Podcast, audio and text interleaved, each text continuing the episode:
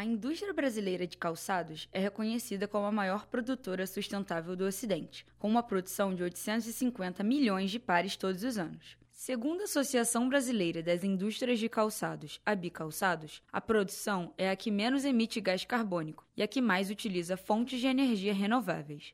Esta cadeia de produção envolve questões ambientais, sociais e culturais, que cumprem com indicadores e medidas para contribuir com o meio ambiente. Fabricar um tênis é mais complexo do que parece. Algumas das preocupações são a emissão de gases causadores de efeito estufa e a reciclagem dos materiais usados para a fabricação. Soluções têm sido utilizadas para reduzir os impactos ambientais da indústria.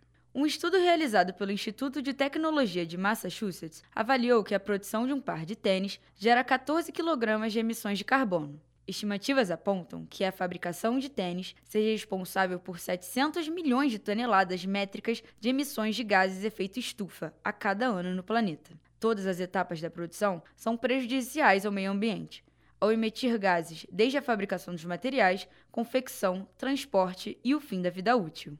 Um tênis é estruturado com muitos materiais diferentes. Os moldes complexos e a grande quantidade de estruturas dificultam os processos de reciclagem do item. Existem materiais de base natural que podem ser compostados ou naturalizados e se decompõem de forma mais rápida. O professor do Departamento de Arte e de Design da PUC-Rio, Augusto Seibel, comenta sobre qual a destinação ideal dos materiais artificiais. O tênis acaba virando um monobloco, ele acaba virando um conjunto de materiais colados.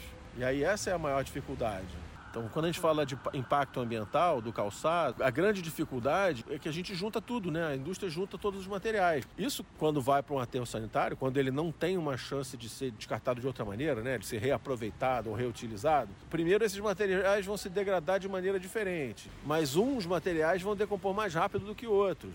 A melhor maneira de reciclar um tênis é produzi-lo com apenas um material. Mais importante do que o material é o processo de fabricação. A separação das peças tem que ser rápida, fácil e não deve danificá-las. A maioria deles é feita de plástico e derivados de petróleo, que demoram muito tempo para se degradar. Além disso, a indústria calçadista utiliza muita cola de contato para unir as estruturas, o que dificulta na reciclagem. Além de se preocupar com o produto final, é preciso se atentar para a fabricação dele. Para garantir um desenvolvimento sustentável no setor empresarial e produtivo, é preciso alinhar um conjunto de propostas. O programa Origem Sustentável é uma iniciativa da ABI Calçados e da Asintecal, Associação Brasileira de Empresas de Componentes para Couro, Calçados e Artefatos, que certifica empresas de calçados e insumos que incorporam a sustentabilidade em processos produtivos e seguem as seguintes dimensões: a econômica, ambiental, social e cultural.